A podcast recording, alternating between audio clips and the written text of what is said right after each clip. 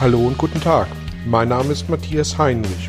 Ich helfe Menschen und Unternehmen seit 2010 mit Coachings und Seminaren über sich hinauszuwachsen.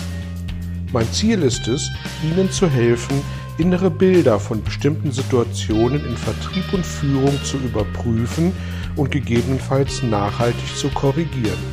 Kurze Impulse wie der folgende lassen neue Ideen und Inspirationen in Ihr Tagesgeschäft einfließen.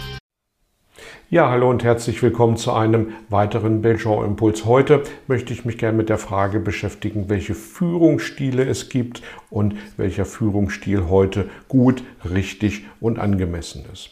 Ja, diese Frage bekomme ich in Coachings oder Seminaren tatsächlich häufiger gestellt. Und wenn ich diese Frage einfach mal im Internet bei Google eingebe, dann kriege ich innerhalb einer halben Sekunde ungefähr 168.000 Antworten im Sinne von Grafiken, Artikeln, Bildern und sonstigen Informationen. Und keine Sorge, ich möchte hier an dieser Stelle nicht den 169.000. Beitrag abliefern, schon aber gern meine Meinung äh, für die Praxis an dieser Stelle gern mitgeben, wenn Sie mir weiter zuhören, zuschauen oder mitlesen wollen. Führung gibt es so lange, wie es wie Menschen zusammenleben. Und Führung ist auch tatsächlich ein Stück weit immer notwendig gewesen. Denn als sich Menschen in Gruppen zusammengefunden haben, dann haben sie dieses getan, um sich vor äußeren Einflüssen, Einflüssen zu schützen. Und insofern war auch ein Stück ein autoritärer Führungsstil notwendig. Jemand, der Ansagen gemacht hat, der die Gruppe angeführt hat und der gesagt hat, so wir machen jetzt dieses oder jenes, um uns zu verteidigen. Und auch ein Feldherr ähm, kann nicht erst mit seinen Soldaten diskutieren, wenn er in den Krieg zieht, nach welcher Strategie oder unterschiedlichen Auffassungen vielleicht vorgegangen wird. Da gilt Befehl und Gehorsam. Und spätestens mit dem Aufkommen der Industrialisierung mit Fließbandarbeit und all diesen Dingen ähm, ist es natürlich notwendig gewesen, dass einer eine Ansage gemacht hat und andere dieser Ansage gefolgt sind. Aber in den letzten Jahrzehnten hat sich da tatsächlich viel getan. Äh, die Automatisierung der Arbeit ist ein Stück weit aufgehoben worden. Die Diversifizierung in der Arbeit hat zugenommen. Die Persönlichkeitsentwicklung der Menschen, die Eigenständigkeit der Menschen hat zugenommen. Und damit haben sich natürlich auch Führungsstile ändern müssen.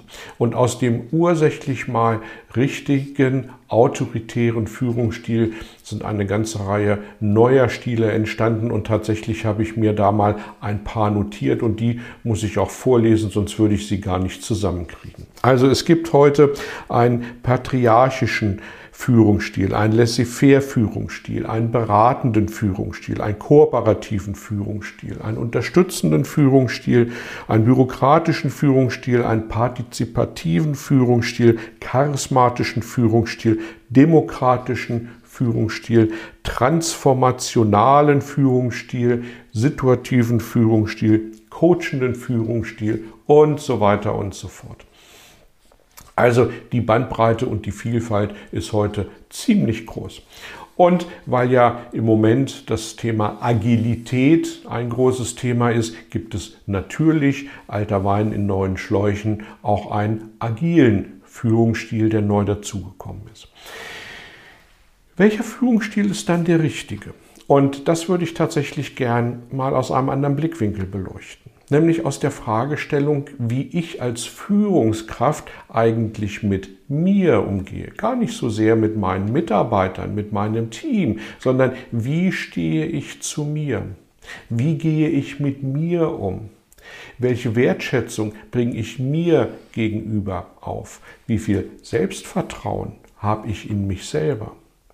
Und ich gebe zu, für manche Führungskräfte sind diese Art von Fragen vielleicht eine Herausforderung, obwohl sie tagtäglich mit sich zusammen sind.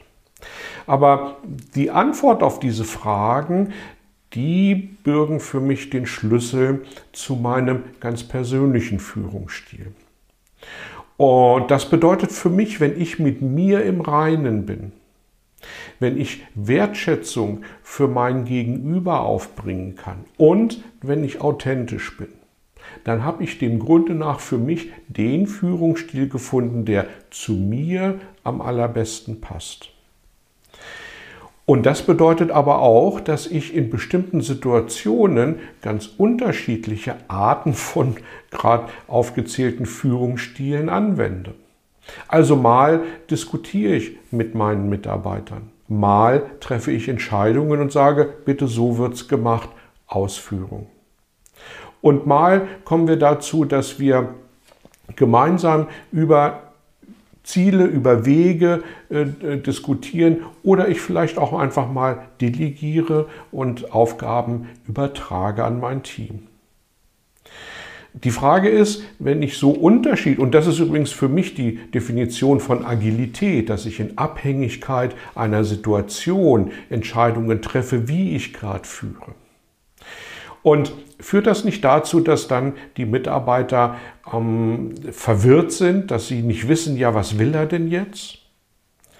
Und ich glaube, genau das passiert nicht, wenn ich nämlich Punkt 1 mit mir im Reinen bin, wenn ich Punkt 2 authentisch bin und wenn ich Punkt authentisch und nicht autoritär und wenn ich zum Dritten die Wertschätzung für meine Mitarbeiter habe. Und das ist für mich der rote Faden der meinen ganz persönlichen Führungsstil beschreibt.